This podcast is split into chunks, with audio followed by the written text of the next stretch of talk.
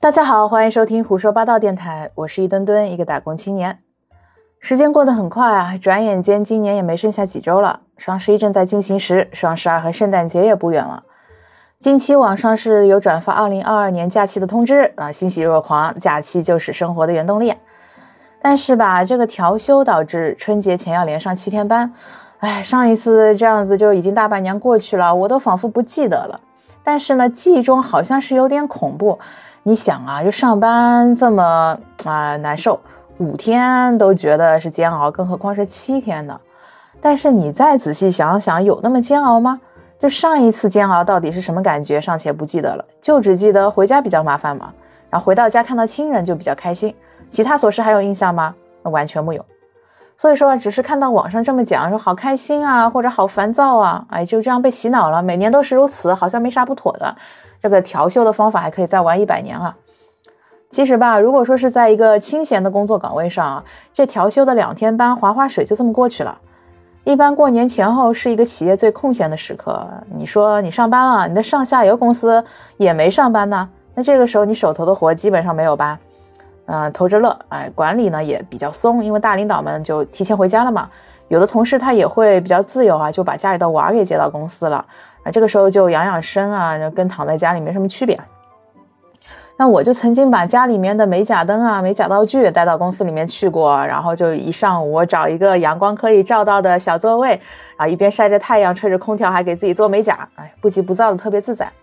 所以说还是要利用宝贵的时光啊。这调休的两天吧，在我看来不是什么煎熬，反而是另一种带薪的假期，甚至是还可以用来躲避一些琐事儿，啊，真棒。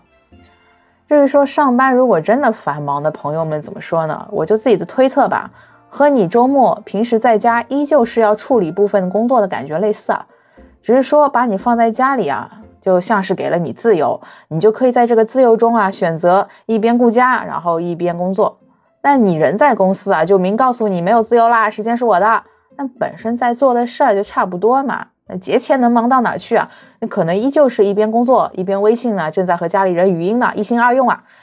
因为一份普通的工作嘛，上班肯定不会争分夺秒的工作，就是一边忙一边打着哈哈就过去了。加上同事们请假的请假，提前回家就提前回家了。氛围已经接近过年了，自由度挺高的，蛮好的嘛。而且说你越煎熬的话，你在假期来临的时候幸福感是越大的。听起来自欺欺人啊，但快乐就是这么简单吗？那多多少少啊，大家还是有一点受虐狂的倾向的。真的是不经过奋斗，哪有苦尽甘来呢？调休万岁，假期万岁！啊，再讲一讲近期的一个话题啊，就之前也说过的双十一购物，好不容易啊绕过了各种平台的优惠方案，然后在这期间啊，就看到小区的菜鸟驿站啊，每次都堆了一大叠的包裹，有的时候可能到货了，他都来不及入库呢。我在这期间呢，虽然说成功抵抗住了大部分消费。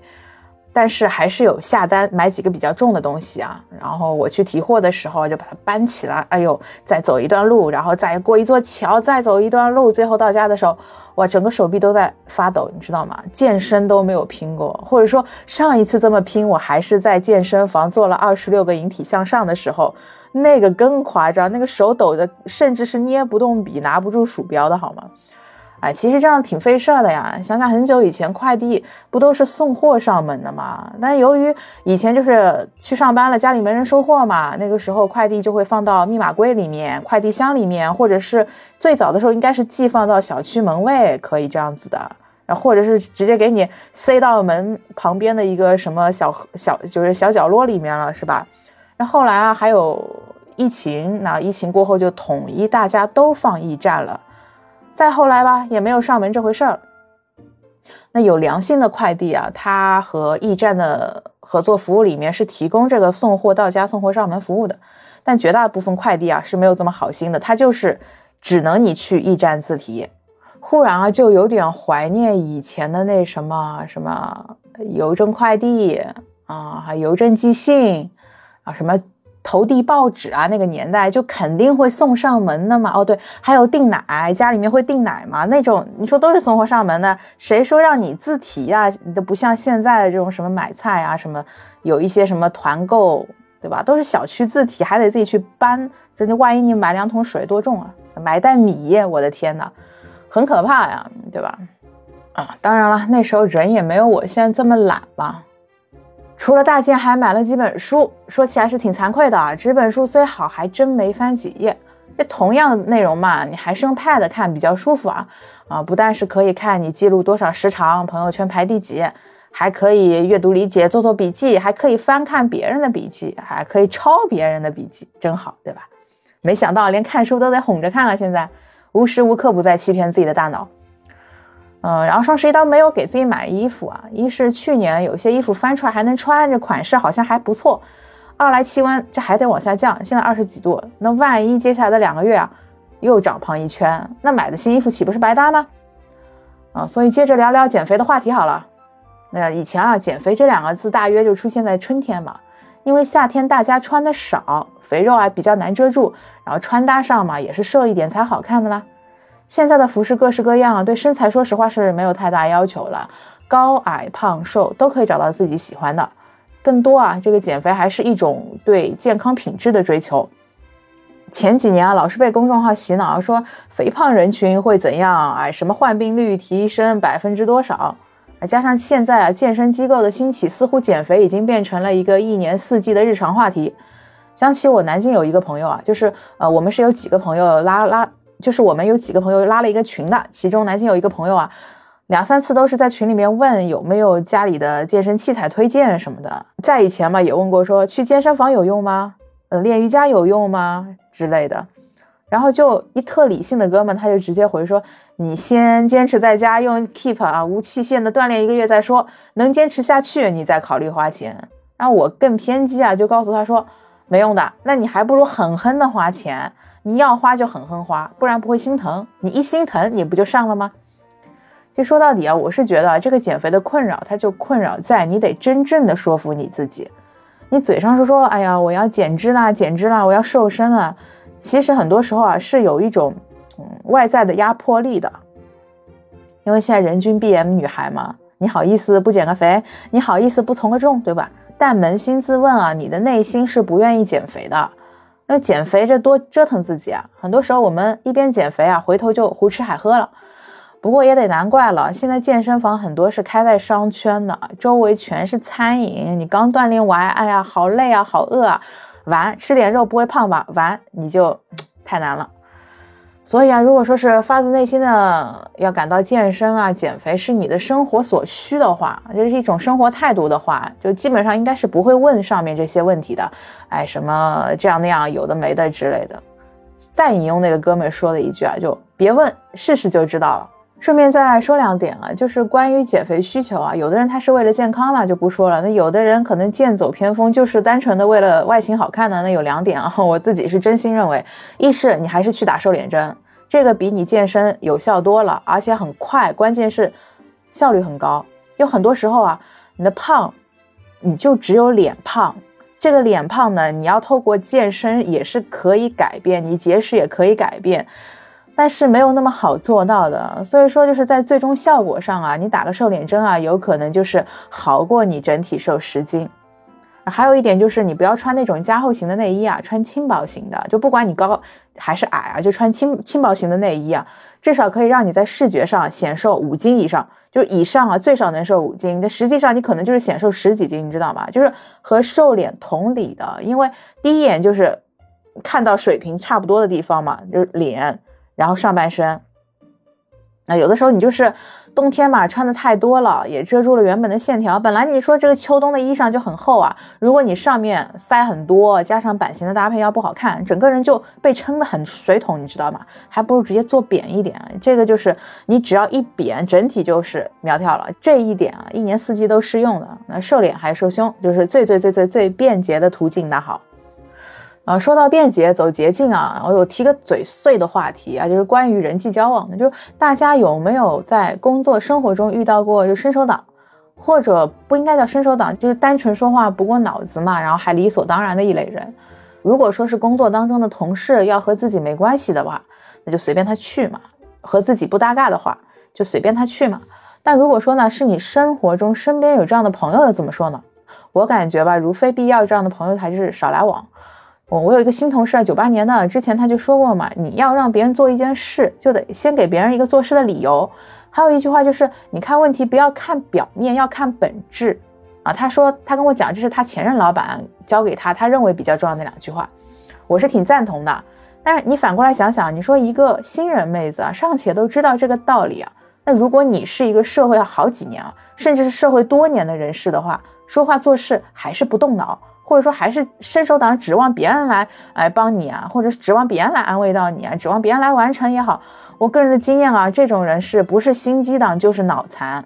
心机党就是说他情商高，人家啥都懂，只是伪装了在利用你。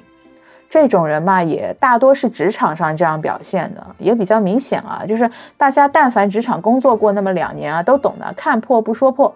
那至于脑残吧，就说的可能有点难听，但意思就这意思吧。直白的讲，就能逻辑能力比较差吧，自己也没有什么机动力和判断力的。呃，用就另一个朋友的话来讲，就没被毒打过。那不管哪一种啊，对你自己是本身没啥好处的。情商高的吧，就显得你吃亏；逻辑差的吧，又给你反作用力。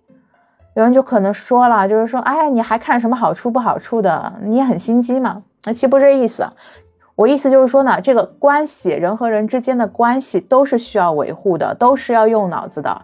那不管你是说同事情啊、友情啊、家里面的亲情，都得靠维护，就是你来我往、你谦我让的。就如果你不过脑子啊，有一些话的话，早就闹矛盾了，早分崩离析了。或者说，就是你要么就是一直受到家里面爸妈的关爱嘛，当一回小公主。但是走出这一层的话，到哪里都要拼情商的好吗？嗯，大家在很多场景里面看到的什么大道至简啊，这种不是说真的让你简单、单纯，不是说真的让你这样。这个极简吧，是人家千锤百炼之后啊精炼出来的一种简约，不是什么都不懂就大白话在那边瞎扯，这不叫简单，这就是废话，有本质的区别，好吗？你得先经历了这种千帆百种，最后你回归到简单，那才是最纯粹的本质，而不是你一个人犯傻，那个就是单纯的犯傻。那如果说一个人啊，只是就就就这么。单纯的犯傻或者图省事啊，基本上它所展现出来的，你肉眼所见的很长一段时间，它的发展啊也就这样了。所以说就是能少来少往吧，就这样子。啊，既然说了简单啊，那咱再说一个看似复杂的事儿，就最后一点了，就最后一点叫熬夜。那这个话题为什么说它看似复杂呢？因为这两个字啊，经常会跟什么年轻人综合症，就乱七八糟的玩意儿都能扯上关系。比如说，为什么脱发？因为熬夜。为什么有黑眼圈？因为熬夜。为什么内分泌不好？因为熬夜。为什么你工作没精神？就因为熬夜啊！熬夜这两个字背了很多锅。那熬夜本身确实也是个锅，倒不是说就是你非得晚上不睡觉，而是你晚上精神就是特别亢奋，你睡不着啊。呃，除了喝咖啡呀、喝茶这种外力因素啊，有个原因就是晚上的确挺安静的，也很容易集中精神，更容易做好事情。不管说你要打游戏啊、看电视娱乐这种啊，还是说你工作、你写文、你录视频、录音，都是晚上效率高的，大半夜的可安静了。那白天呢，上班效率低，为啥？你得看看堵车、开会，开完了会还得沟通，各种打乱你的节奏，好吗？就让你工作不舒服。好不容易到了晚上可以专注一点了吧？哎，可不得熬个夜吗？我个人觉得啊，就是现在对私人空间的需求导致了熬夜。如果说你白天真能开开心心、专注的把你要做的事儿全做了，其实到了晚上也没什么遗憾了嘛，早睡早起，第二天精神继续饱满不好吗？但很多时候吧，就是头一天的事儿也没做完，对第二天嘛也没什么期待，就不如晚上熬个夜，晚上多好呢？那就算个心理原因吧。你要么就后续持续这样子，只要生病不来找你，你就假装不知道熬夜的危害；你要么就只能说是想个办法呀，提高白天的时间利用率啊，碎片时间利用起来是吧？然后工作如果说有情绪啦，就是扭扭正一下心态，改变一下态度，提高工作的幸福感，就不要老是在晚上了大肆的抒怀，对吧？所以希望有一天，就是生活都能如大家所愿吧，也就没有什么熬夜、什么脱发、黑眼圈这事儿了，哪有这个闲工夫去忧愁这些嘛？早就开开心心生活了，对不对？那本期节目暂时就说到这儿。那大家平时有什么遇到自己比较在意的点，也欢迎留言互动。我们下期再见，拜拜。